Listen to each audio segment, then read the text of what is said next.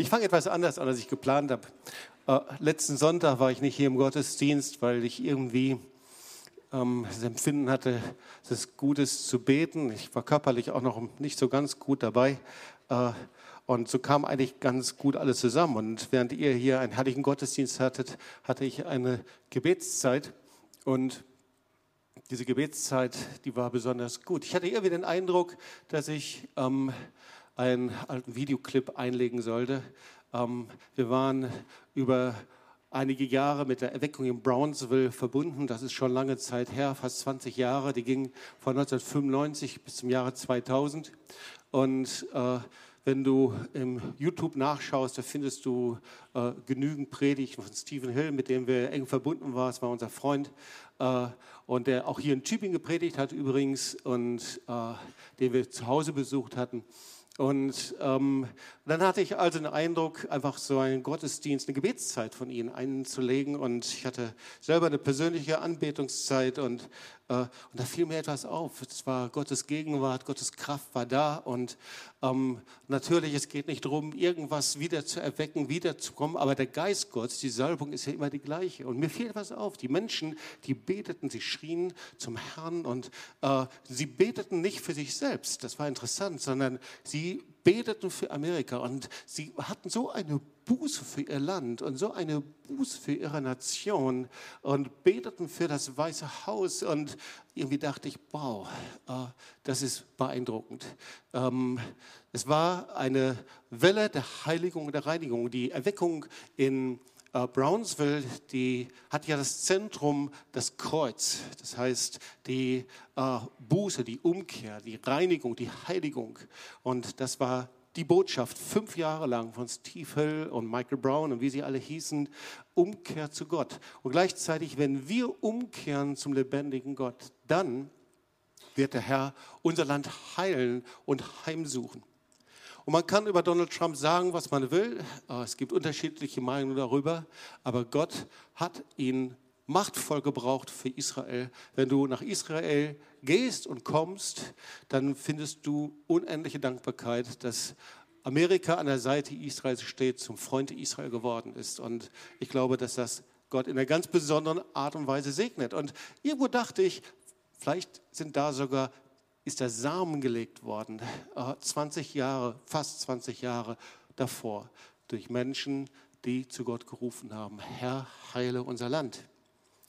Ja, Perspektive hier in Deutschland und Europa.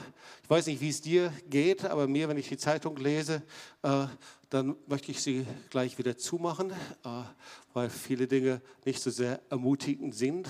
Äh, Klar, natürlich auch international. Äh, du siehst ähm, so Panik und Ängste wegen äh, Coronavirus, Zahl der Todesopfer gestiegen, dann aber Klar, das ist das eine, das andere aber Falschinformationen im Netzwerk steigen. Dann natürlich kommt sofort Rassismus raus. Äh, jeder, der asiatisch aussieht, muss aufpassen, dass er nicht gedisst wird. Und wenn du dann noch so eine Maske vom Gesicht hast und aus China bist, dann kommen sofort Ängste vor der sogenannten gelben Gefahr. Auf jeden Fall, sofort kommt Rassismus wieder raus. Äh, also wohin man schaut, und man fragt sich, was geht da gerade ab? In Pressemedien wird von der Verrohung gesprochen, der Gesellschaft. Antisemitismus äh, steigt an, haben wir oft schon geschrieben, gerade so explosionsartig. Es ist äh, fürchterlich, was wir da erleben. Ähm, dann, wir sehen die Stellung Deutschlands zu Israel äh, ist, obwohl sehr schöne Reden gehalten werden, aber wenn man Richtung UNO schaut, ist es nicht eindeutig, nicht klar, sondern eher in der belehrenden Weise. Äh, ja, äh, muss das nicht alles wiederholen, weil es an Negativnachrichten gibt und du musst nur einmal die Zeitung aufschlagen. Ja, wir sehen auch wie die Ökologie zu einer neuen Religion wird, mit Heilsbringern, Verhaltenskodex, Gebote, Gesetze, apokalyptischen Erwartungen vom Ende der Welt und der Weltklimakatastrophe. Äh, auch da sehen wir Dinge und wir sehen gleichzeitig aber auch, wie eben christliche Werte zum großen Teil von Werten abgelöst werden, die völlig anders sind. Ähm, Oftmals haben wir das gar nicht gemerkt und ähm, die oft ihren Ursprung in Fehlentwicklungen haben in der Aufklärung. Ja? Äh, so bevor die hier sitzen, eine innere Liste hast, ach, der Bittner ist gegen Aufklärung. Nein, wir haben viele Vorzüge und auch vieles, gerade auch für Menschenrechte in anderen Bereichen, das wir der Aufklärung verdanken. Aber es gibt eben auch Fehlentwicklungen. Und die Grundlage eben ist, dass der Mensch sich, wir kennen das, dieses Wort der Aufklärung, sich von der selbstverschuldeten Abhängigkeit von Gott gelöst hat und endlich die Bibel und das Wort Gottes hinter sich lässt. Also der Mensch ist endlich bereit, vernünftig zu werden. Und jetzt ist er bereit, endlich seinen Verstand zu gebrauchen. Das hat er bis dahin nicht gemacht, sondern jetzt die Welt zu verändern, weil er ist ja von Grund auf gut, der Mensch. Und weil er gut ist und wir, dann kann man ja was mit Bildung und Erziehung machen. Und wenn man eben mit Erziehung und Bildung sich verbessert, dann könnten die Umstände vielleicht besser werden. Aber sie werden es irgendwie doch nicht, oder? Also der Mensch ist seit der Aufklärung irgendwie zum Mittelpunkt der Welt geworden und gleichzeitig auch des Universums. Und irgendwie scheint es, dass er den Gott der Bibel hinter sich gelassen hat. Und leider, ihr Lieben, ist dieser Zeitgeist sehr, sehr tief eben auch in die Kirche und auch in die Gemeinden und ich schließe Freikirchen und charismatische Freikirchen überhaupt nicht aus. Tief, tief eingedrungen. Gott hat Zeiten für Nationen festgelegt. Das ist eine Sache, die wir schon auch vor ungefähr 20 Jahren gelernt haben. Damals war das der Start einer wunderbaren Bewegung, ähm, von der wir immer noch gesegnet sind. Das war der Start der 24-7-Bewegung durch einen Mann namens John Belinde, der hier nach Deutschland kam und äh, diese 24-7-Kette freigesetzt hat. Seitdem gibt es hier in der Gemeinde im Werk seit 20 Jahren 24 Stunden Gebet, das Gebet der Witwe, Tag und Nacht. Ich bin so dankbar für jedes Gemeindeglied, für jeden, der da betet. Ihr müsst wissen, die Namen der Gemeinde werden alle drei Stunden genannt, werden regelmäßig genannt. Von dort aus wird regelmäßig für Pastoren gebetet, wird für Heilung gebetet, für alle Gemeinden gebetet. Äh, 24-7 rund um die Uhr und nicht nur hier in Leipzig, das gleiche in Lateinamerika, in vielen anderen Orten. Gott hat Zeiten für Nationen festgelegt und er hat eben auch festgelegt, wie er mit ihnen handeln wird, weil äh, Nationen sind nicht irgendetwas, sondern Gott schaut Nationen an und er schaut eben, wie er Nationen segnen will. Natürlich, er möchte Deutschland segnen, er möchte Österreich segnen, Schweiz, Polen, ganz gleich welche Nation. Er will Nationen segnen. Apostelgeschichte 17, 26. Aus einem einzigen Menschen hat er alle Nationen der ganzen Welt hervorgebracht. Er hat im Voraus festgelegt, welche aufsteigen und welche stürzen sollten, und er hat ihre Grenzen festgelegt. Also es gibt Zeitpunkte Gottes. Zeitpunkte Gottes für die Sinnflut. Es gibt Zeitpunkte Gottes für den Exodus. Genau nach einem Zeitraum kam Mose und er brachte sie durchs Rote Meer. Zeitpunkt Gottes für Sodom und Gomorra, das ist eben die Synonyme vor Gericht einer Stadt. Zeitpunkt für Ende der babylonischen Gefangenschaft nach 70 Jahren. Es gab Zeitpunkt Gottes für Nehemia und Zeitpunkt Gottes für Jesus. Lukas 13, 43. Wie oft habe ich deine Kinder versammeln wollen, wie eine Henne ihre Küken unter ihre Flügel, und ihr habt nicht gewollt. Sieh, euer Haus wird euch allein überlassen. Ich sage euch, ihr werdet mich nicht mehr sehen, bis die Zeit kommt, da ihr sagen werdet, gelobt ist, der da kommt im Namen des Herrn. Und ein Satz, den ich von John Molinde gelernt habe, den gebe ich immer wieder weiter. Ich möchte ihn hier mal zitieren. Wenn die zerfallene Moral, Perversion, Pornografie, Gewalt und Drogen Ehescheidung, Vergewaltigung und Kriminalität akzeptiert und als normal hingenommen wird, wenn das, was vorher verabscheut war, von der Regierung, Gesellschaft und auch von der Gemeinde, von den Pastoren akzeptiert wird, dann ist es Gottes Zeitpunkt für eine Nation. Und diese Zeichen musst du unbedingt erkennen dann ist es die Zeit, aus dem Schlaf zu erwachen. Es ist die Zeit, Gott anhaltend und ernsthaft zu suchen und zu ihm zu rufen. Es ist die Zeit, seine Last zu tragen und um Gnade zu rufen. Es ist die Zeit, anhalten zu beten. Ihr Lieben, wenn jetzt nicht diese Zeit ist, wann ist sie dann? Und manchmal ist es so, wir können uns über Politik und Gesellschaft in den Zeitungen aufregen oder auch persönlich. Wir können unsere Meinung haben, die können unterschiedlich sein. Ist überhaupt gar keine Frage. Aber ihr Lieben, das Entscheidende ist, dass der Herr die Gemeinde anschaut. Und er fragt, was macht die Gemeinde? Sucht sie mein Angesicht? Ist die Gemeinde bereit, von ihren bösen Werken umzukehren, Buße zu tun? Ist die Gemeinde bereit, mich zu suchen und zu mir zu schreien? Sind wir bereit, in der Zeit das Entscheidende zu tun, das notwendig ist? Es gibt in Joel 1, 10 bis 12 eine Beschreibung von Israel als Nation. Da steht, das Feld ist verwüstet und der Acker ausgedörrt. Und ihr Lieben, wir können es auf Israel beziehen, wir können es aber auch einfach als ein Bild für eine Nation sehen.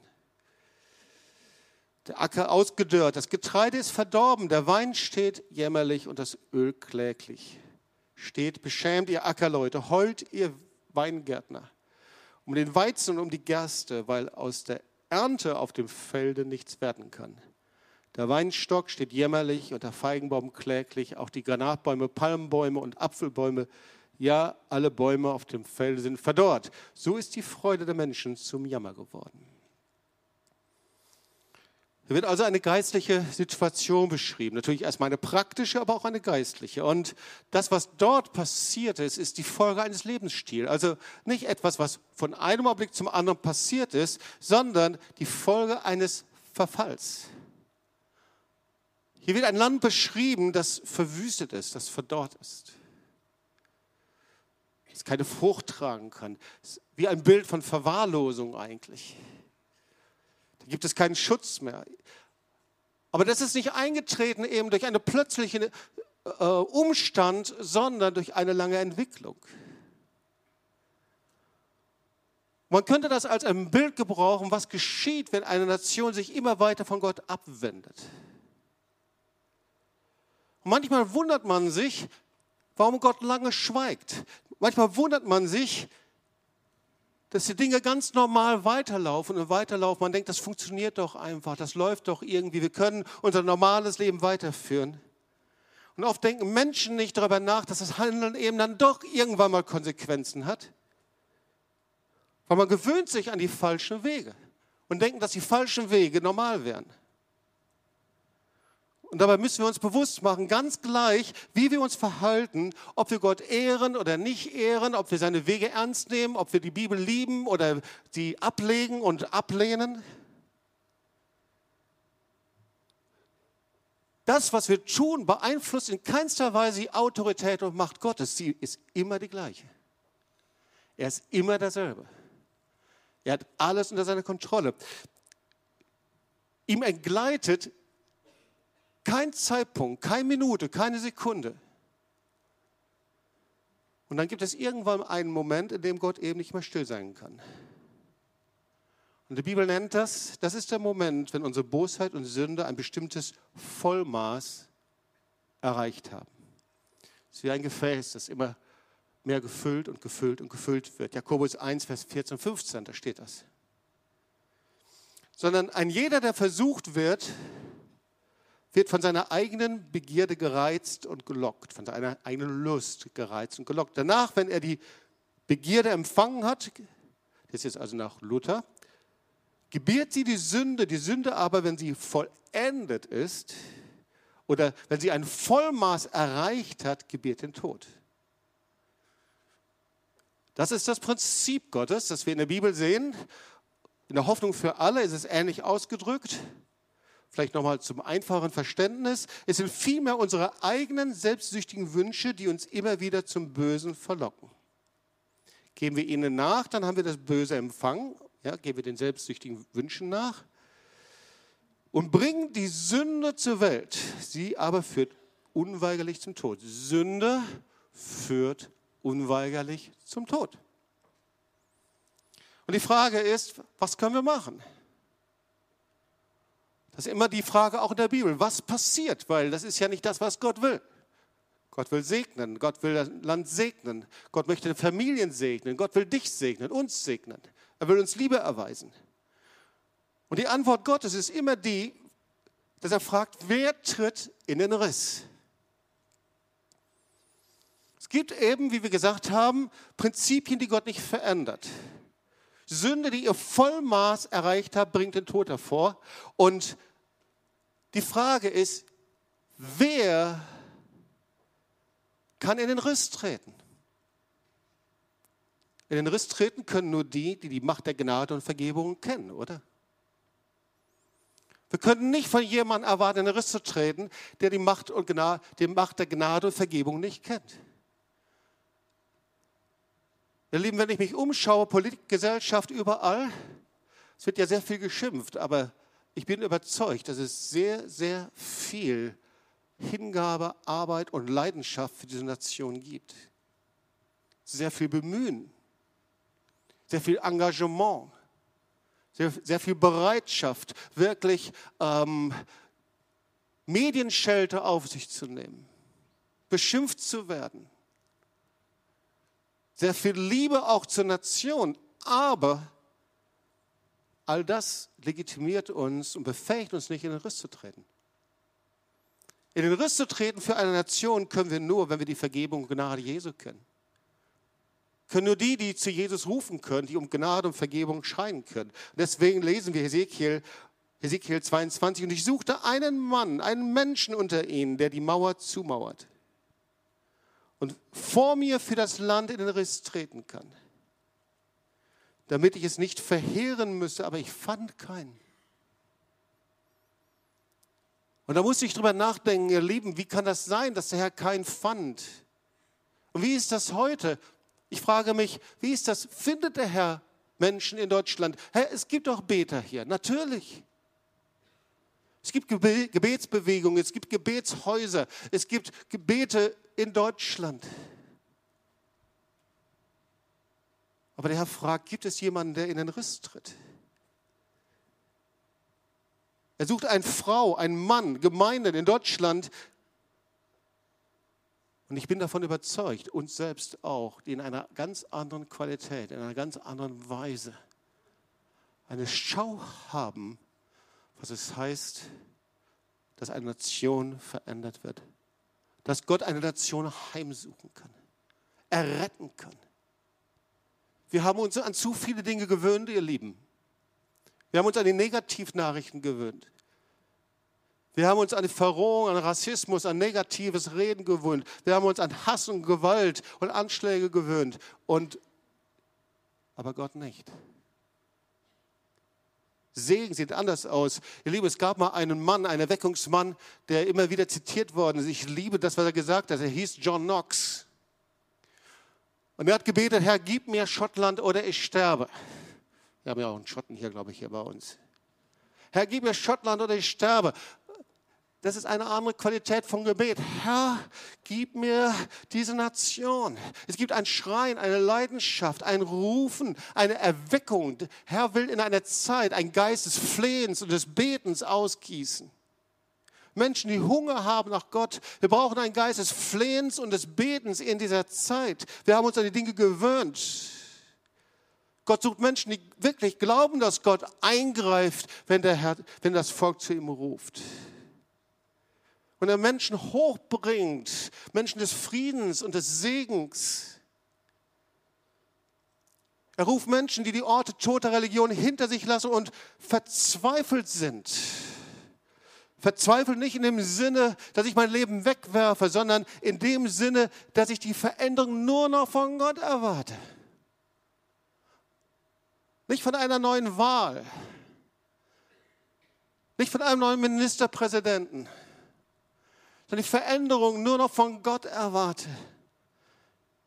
Menschen, die ihre Knie beugen und beten, dass der Heilige Geist ein Geist der Buße, ein Geist des Betens, des Flehens gibt. Charles Finney ist ein wunderbarer Erweckungsprediger. Wenn du mal zwischendurch Zeit hast, dann lies mal Predigten von ihm. Der hat Folgendes gesagt. Und es ist so, als ob er in unsere heutige Zeit hineinsprechen würde. Hört auf mit euren Milch- und Wasserpredigten über die Liebe Christi. Wenn sie nicht zu einem heiligen Lebensstil und zur Abwendung von Unmoral führen. Wollt ihr den Satz nochmal hören, Charles Finney? Im Himmel werden wir ihm begegnen. Deswegen sollten wir ihn hier nicht ablehnen. Hört auf mit euren Milch- und Wasserpredigten über die Liebe Christi, wenn sie nicht zu einem heiligen Lebensstil und zur Abwendung von Unmoral führen. Heiliger Lebensstil, Abwendung von Unmoral. Heiliger Lebensstil, der Gott gefällt. Abwendung von Pornografie. Abwendung von Internetpornografie. Softpornografie. Abwendung von unmoralen Filmen. Abwendung. Abwendung. Bis hin Abwendung in meinen Gedanken. Wir brauchen eine Erneuerung in unserem Land. Ich frage mich, wo kommt die Kraft her und die Salbung? Was müssen wir tun? Was können wir denn tun überhaupt? Und wo hat Jesus uns gelehrt darüber? Also ich weiß nicht, wie es dir geht, aber wenn Jesus lehrt, dann müssen wir die Dinge sehr, sehr ernst nehmen. Wir wollen uns jetzt eine Geschichte anschauen, und zwar geht es um die Versuchung Jesu. Diese Geschichte steht in allen vier Evangelien. Und wenn das in allen vier Evangelien steht, dann hat es ein besonderes Gewicht. Und gleichzeitig ist es aber so, dass wenn du dir die Geschichte anschaust, dann siehst du irgendwie, müsste die auch dort nicht stehen. Ich lese mal aus Markus 1, 11 und 12. Und da geschah eine Stimme vom Himmel, du bist mein lieber Sohn, an dir habe ich wohlgefallen. Und alsbald trieb ihn der Geist in die Wüste. Und er war in der Wüste 40 Tage und wurde versucht von dem Satan und war bei den Tieren und die Engel dienten ihm. Und Matthäus 4, 1 bis 11 schauen wir dann auch an. Zuerst nur die ersten beiden Verse. Danach wurde Jesus vom Geist Gottes in die Wüste geführt, wo er den Versuchungen des Teufels ausgesetzt sein sollte. Nachdem er 40 Tage und Nächte lang gefastet hatte, war er sehr hungrig. Also eine ganz wichtige Geschichte. In vier Evangelien steht sie. Genauso im Lukas-Evangelium auch. Und sie steht zwischen der Einsetzung Jesu und der Taufe und der Beginn der, so sagt man, Wirksamkeit Jesu. Sie steht dazwischen. Zuerst wieder eingesetzt, das ist mein geliebter Sohn, und dann kommt die Geschichte der Versuchung, und dann sehen wir, wie Jesus in Vollmacht und Autorität einfach die Werke Gottes tut. Und das scheint so wichtig zu sein, dass der Heilige Geist ihn selbst in die Wüste hineingeführt hat. Wir sehen ja, der Heilige Geist führt ihn in die Wüste. So, das Wort Versuchung ist sehr altmodisch, kommt aus dem Griechischen, bei Rasmos. Das heißt, im biblischen Sinne ist das die Verführung der Sünde. Das ist Versuchung. Also alles, was den Menschen zum Unglauben und zum Ungehorsam gegenüber Gott bringt. Versuchung. Und wir sehen, wie der Heilige Geist Jesus in die Wüste hineinführt. Und die Wüste ist das Gegenbild zu einem fruchtbaren Garten, ist das Gegenbild zum Paradies. Die Wüste steht für den Ort der Verwahrlosung. Die Wüste steht für den Ort des Gerichtes. Das ist der Ort der Versuchung. Die Wüste kannst du für dein persönliches Leben anwenden. Man kann es für Städte anwenden, für Nationen. Die Wüste steht dafür, das ist der Ort, an dem man nach Wasser suchen muss. Wasser ist nicht da. Und nachdem man nach Brot suchen muss. Die Wüste steht, wie ich sagte, für, kann für unsere persönliche Wüste stehen, kann für Länder, Nationen stehen. Aber die gute Botschaft ist, dass, wenn wir hier die Versuchungsgeschichte anschauen, dass aus irgendeinem Grund die Wüste zu einer Oase wird. Gott macht da etwas in dieser Wüste. Das heißt, er nimmt ihn, Jesus nicht einfach an die Hand und bringt ihn aus dieser Wüste heraus, sondern in der Wüste selbst passiert etwas. Es ist ein Ort der Heilung, ein Ort der Versöhnung. Und ich möchte jetzt sagen, wenn du in einer Wüste bist, in deiner Familie, eine Wüste deiner Vergangenheit, eine Wüste, die dich innerlich bedrängt, deine Verwahrlosung, Gott verwandelt Wüsten in Oasen. Er benutzt die Wüste, um zu einem Ort der Versöhnung, der Heilung zu verwandeln. Und dann sehen wir, wie Jesus 40 Tage fastet. Und wir denken sofort an Moses. Erinnert ihr euch? Moses, der 40 Tage am Berg Horeb verbrachte. 40 Tage im Fasten und Gebet. Und in diesen 40 Tagen empfängt er das Wort Gottes. Aber Jesus hier in der Wüste, er ist das Wort Gottes. Er empfängt nicht das Wort Gottes, er ist das Wort Gottes. Und er nimmt das Wort und überwindet die Verführung des Teufels, die Versuchung. So, das ist mal die Vorbereitung, damit wir die Geschichte verstehen. Jetzt schauen wir uns die Versuchung an, die erste Versuchung. Und manchmal ist sie etwas anders, als wir es uns vorstellen. Der Teufel ist nicht so platt, sondern der Teufel ist hinterlistig und er ist ein Lügner. Und wenn hier steht vom Versucher, zuerst steht an zweiter Stelle dann, dass er als Teufel auftritt. So, da trat der Versucher an ihn heran und sagte, wenn du Gottes Sohn bist, dann befiehl doch, dass diese Steine zu Brot werden. Aber Jesus wehrte ab. Es steht in der Heiligen Schrift, der Mensch lebt nicht alleine vom Brot, sondern von allem, was Gott ihm zugesagt hat und ihm zusagt. So, das ist die erste Versuchung. Sie hört sich eigentlich sehr unspektakulär an, wenn du Gottes Sohn bist. Das haben ja die Spötter unter dem Kreuz auch gesagt, stimmt's? Matthäus 27. Wenn du Gottes Sohn bist, dann steig doch vom Kreuz herab. Hey, beweise, dass du der Sohn Gottes bist. Und ihr Lieben, das ist die Forderung, seitdem es den Menschen gibt. Wenn es dich gibt, Gott, dann zeige dich mir. Man nennt das den Gottesbeweis. Der Teufel will immer, dass Gott sich beweisen soll. Du musst dich beweisen. Beweise, dass du ein guter Christ bist. Beweise, dass du richtig lebst. Wenn du ein guter Christ sein willst, dann solltest du nicht nur reden, sondern du musstest mal was machen. Sei nicht so ein Traumtänzer.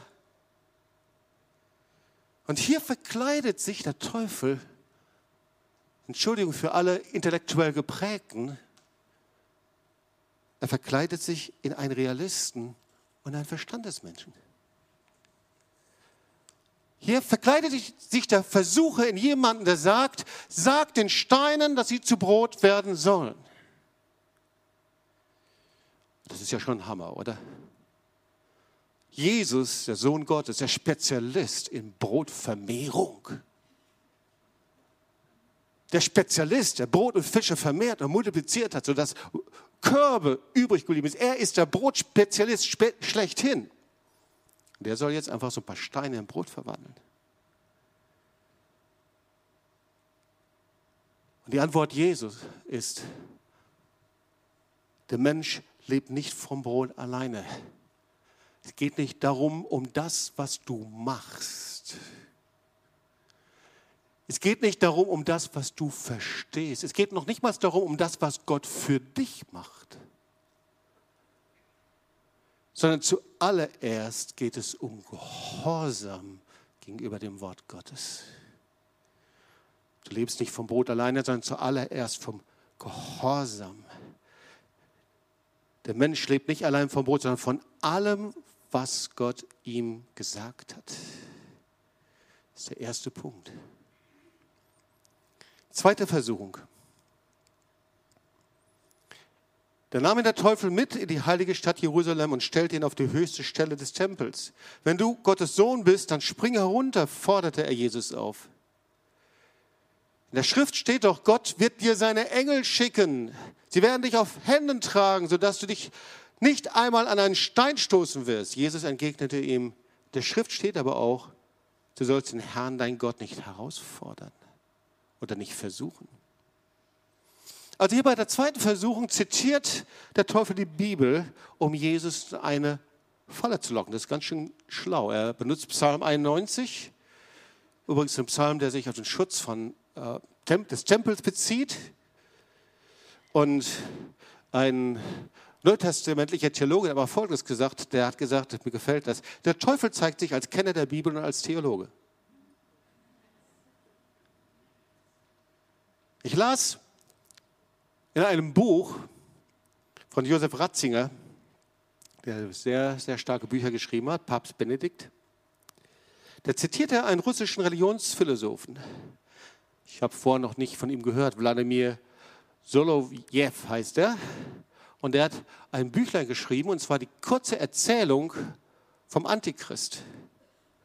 Und da beschreibt er also in diesem Büchlein, dieser russische äh, Religionsphilosoph, äh, also einen kurzen Abschnitt über den Antichrist. Und da schreibt er also, der Antichrist bekommt in der Universität Tübingen den Ehrendoktor der Theologie. Er ist ein großer Bibelgelehrter.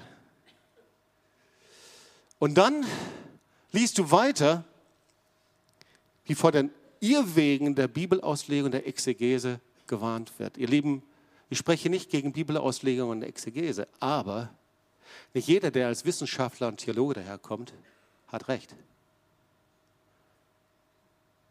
Und ganz speziell hier in Tübingen, deswegen zitiere ich das. Einer der berühmtesten Theologen und Bibelkenner der hieß Gerhard Kittel. Der hat hier in Tübingen den Holocaust befürwortet und unterstützt. Und es gab hier einen neutestamentlichen Assistent von Adolf Schlatter. Der Name war Walter Grundmann. Der hat die Grundlage für die Entjudung des christlichen Glaubens und die Glaubensbewegung der deutschen Christen gelegt. Also hier sehen wir die zweite Versuchung. Da geht es um ein theologisches Gespräch zwischen Teufel und zwischen Jesus, wie du mit Gott umgehst.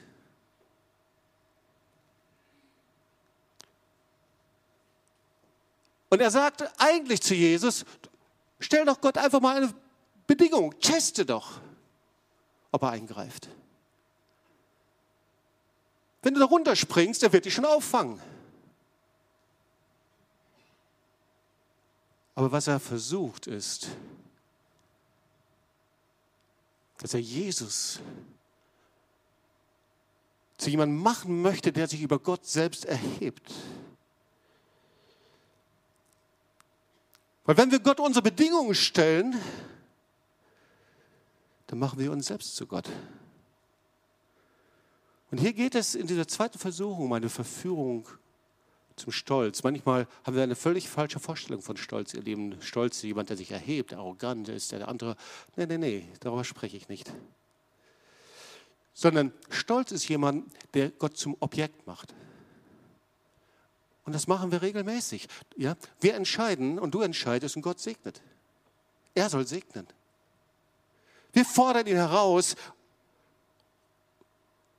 und dann sind wir enttäuscht, dass er nicht mitmacht. Wir legen etwas vor, wie es sein müsste und auch richtig sein sollte. Und dann verkaufen wir es als Willen Gottes. Wir legen fest, Gleichzeitig erheben wir uns stolz über Gott. Wie viele Entscheidungen treffen wir im Sinne dieser zweiten Versuchung? Dass wir so biblisch begründet Dinge festlegen und sehen und denken und meinen. Wir machen uns selbst zu Gott und erheben uns über ihn. So, wir wissen, Jesus hat sich nicht herabgestürzt. Gott sei Dank, na klar. Aber Jesus ist ans Kreuz gegangen. Er ist in die tiefste Tiefe hineingegangen. Und als er in die tiefsten Tiefe hineingegangen ist, am Kreuz, da war er in den Händen des Vaters. Und ihr Lieben, wir werden nichts bewegen, nichts sehen, nichts tun können, wenn du nicht zuerst am Kreuz angekommen bist, wenn du nicht zuerst in der Hand Gottes angekommen bist, wenn du nicht zuerst und wir nicht zuerst unser Leben ihm untergeordnet haben. Und das ist die dritte Versuchung.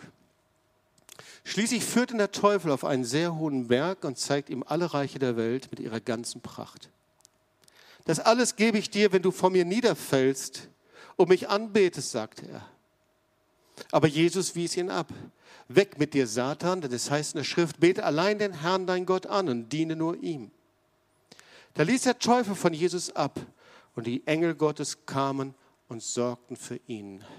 So, jetzt haben wir hier die dritte und letzte Versuchung und eigentlich ist es der Höhepunkt dieser Geschichte. Schauen wir uns noch mal kurz an. Der Teufel führt also Jesus auf einen sehr hohen Berg und er zeigt ihm alle Königreiche der Erde und er bietet ihm an, darüber zu herrschen. Das ist schon sehr merkwürdig, sehr, sehr subtil. Weil das ist eigentlich das, wozu der Messias berufen ist. Wir lesen das, Matthäus 28. Jesus versammelt die Jünger auf einen hohen Berg und sagt, mir ist alle Macht gegeben im Himmel und auf Erden. Es gibt nur einen großen Unterschied. Der Teufel hat ihm nur die Erde angeboten. Jesus sagt, mir ist gegeben alle Macht im Himmel und auf Erden. Und ihr Lieben, nur wer Autorität vom Himmel empfängt, kann auch hier auf der Erde etwas bewegen. Jesus war der Auferstandene. Und diese, diese Autorität, diese Vollmacht vom Himmel, die setzt das Kreuz voraus. Jesus ist vor ans Kreuz gegangen. Er hat sein Leben in den Tod gegeben. Jede Vollmacht hier auf der Erde setzt den Tod meines und deines Ichs voraus. An diesem Satz wäre ich beinahe gescheitert.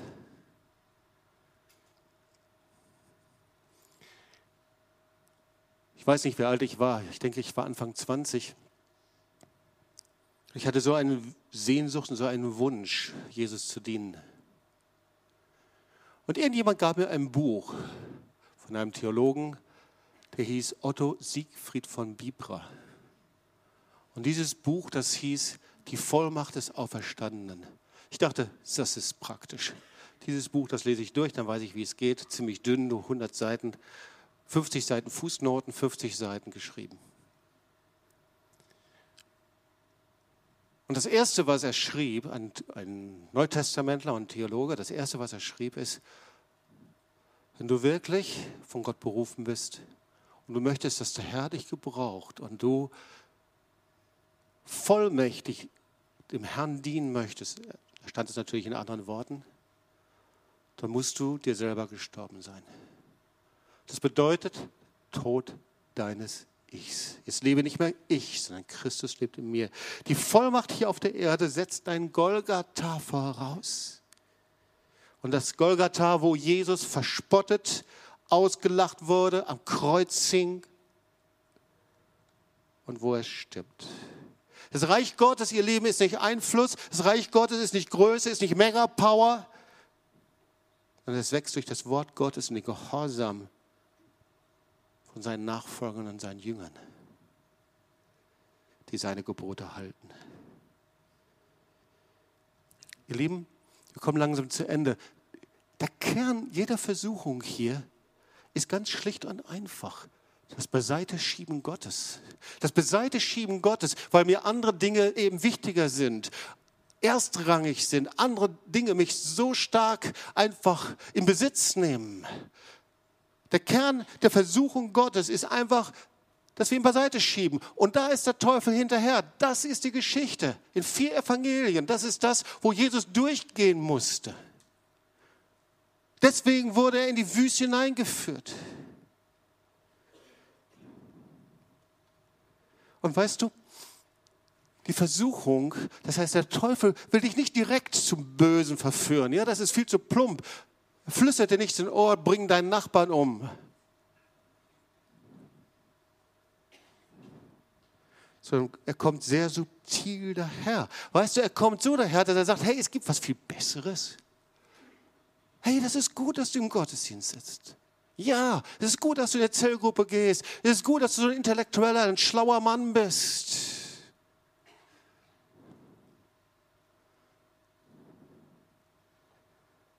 Aber es gibt was Besseres. Jetzt lass doch mal endlich deine Hingabe beiseite. Lass mal dein Gehorsam beiseite. Jetzt wird man endlich vernünftig. Hey, du solltest endlich mal was Vernünftiges tun, was Sinnvolles tun. Jetzt leg mal los. Du solltest endlich mal Einfluss haben. Mensch, was, du sitzt da immer noch, du bist 50 Jahre alt, du hast überhaupt noch gar keine Power. Du hast dein Leben schon vergeigt. Du könntest doch mal was bewegen endlich.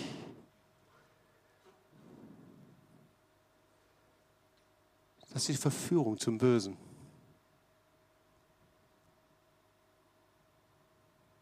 Ein Zitat von einem Theologen, der hier Professor für katholische Theologie war in Tübingen, Josef Ratzinger, der hinterher zum Papst geworden ist.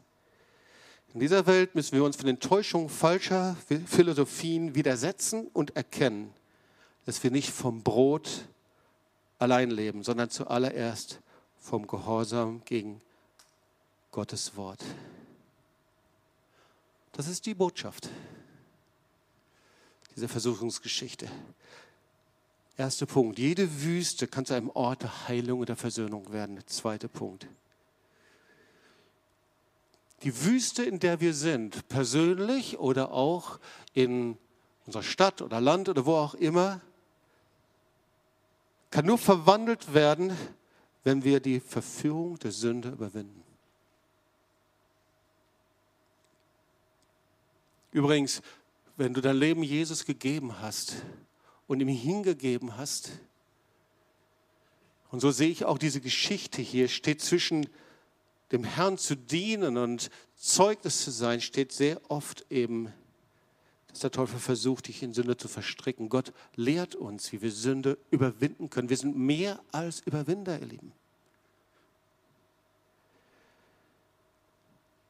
Wir lernen, die Sünde zu überwinden, nicht beiseite zu schieben, nicht anzu, nicht zu übertuschen, nicht zu verleugnen, sondern ans Kreuz zu bringen, um dem Gott der Gnade zu begegnen. Amen. So, wo diese Versuchung der Sünde überwunden wird, dann folgt Versöhnung. Und die Wüste wird verwandelt. Was heißt das ganz praktisch für uns? Der Herr fragt, gibt es jemanden, der in den Riss tritt? Finde ich jemanden hier in Tübingen? Finde ich jemanden in Deutschland? Finde ich jemanden irgendwo? Was ist der Kern der Versuchung, dieser Verführung zur Sünde? Ich will es dir verraten. Alle drei Beispiele gehen auf einen Punkt zurück. Es ist die Verführung zum Stolz. Es ist die Verführung zum Stolz. Nochmal, wir haben so Bilder des Stolzes. Bitte lass uns versuchen, diese Bilder beiseite zu legen. Diese Bilder von dem arroganten Typen. Meistens kommt der Stolz sehr lächelnd und freundlich daher. Die erste Versuchung, das ist der Stolz des Verstandes, der den Gottesbeweis fordert. Oh, der Herr hat uns Verstand gegeben, gar keine Frage. Aber der Stolz des Verstandes erhebt sich über den lebendigen Gott. Die zweite Versuchung und Sünde ist der Stolz, der Gott zum Objekt und Erfüller meines Willens macht. Wie oft ist das? Denk mal drüber nach. Wie oft fälle ich Entscheidungen und denke, Gott müsste es erfüllen? Wie oft fällen wir Entscheidungen, ohne zu hören, was wirklich Gott möchte, ohne ihn zu fragen, wie er dich lenken und leiten möchte? Eine dritte Versuchung und Sünde, das ist der Stolz, religiösen oder auch christlichen Einfluss und ich würde auch sagen charismatischen Einfluss auf Gesellschaft zu nehmen, wachsen zu wollen, ohne die Botschaft des Kreuzes vom Glaubensgehorsam oder Nachfolge. Und leider leben wir in einer Zeit, in der die Botschaft des Kreuzes, die Botschaft der Nachfolge Jesu und die Botschaft der Jüngerschaft, der Botschaft des Glaubensgehorsams sehr abgesoftet und oft beiseite gelegt wird. Jede Versuchung zur Sünde kann nur mit Gehorsam und Demut überwunden werden. Nur mit Gehorsam und Demut. Da ist etwas in uns, das der Herr zum Klingen bringen möchte, ihr Lieben.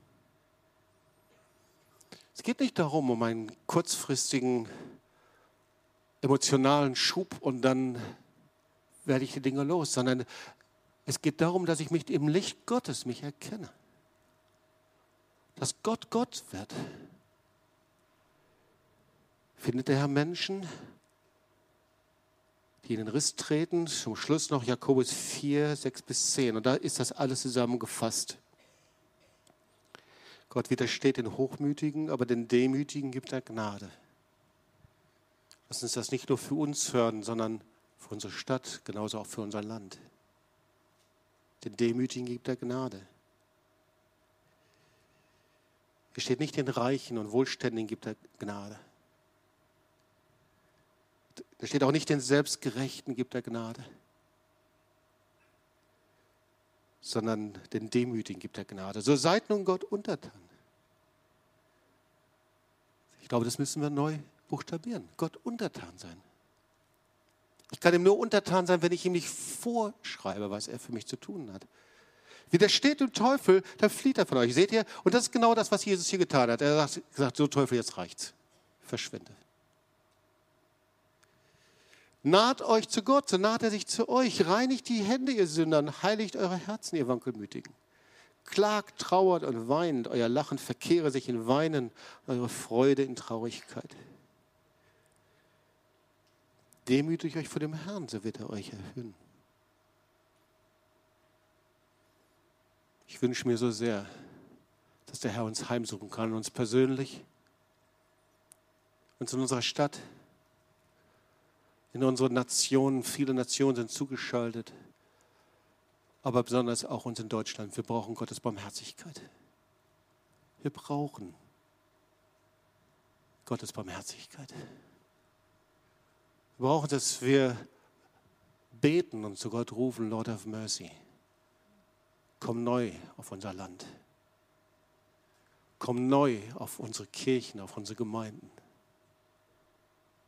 Komm neu auf mich persönlich. Fang bei mir an.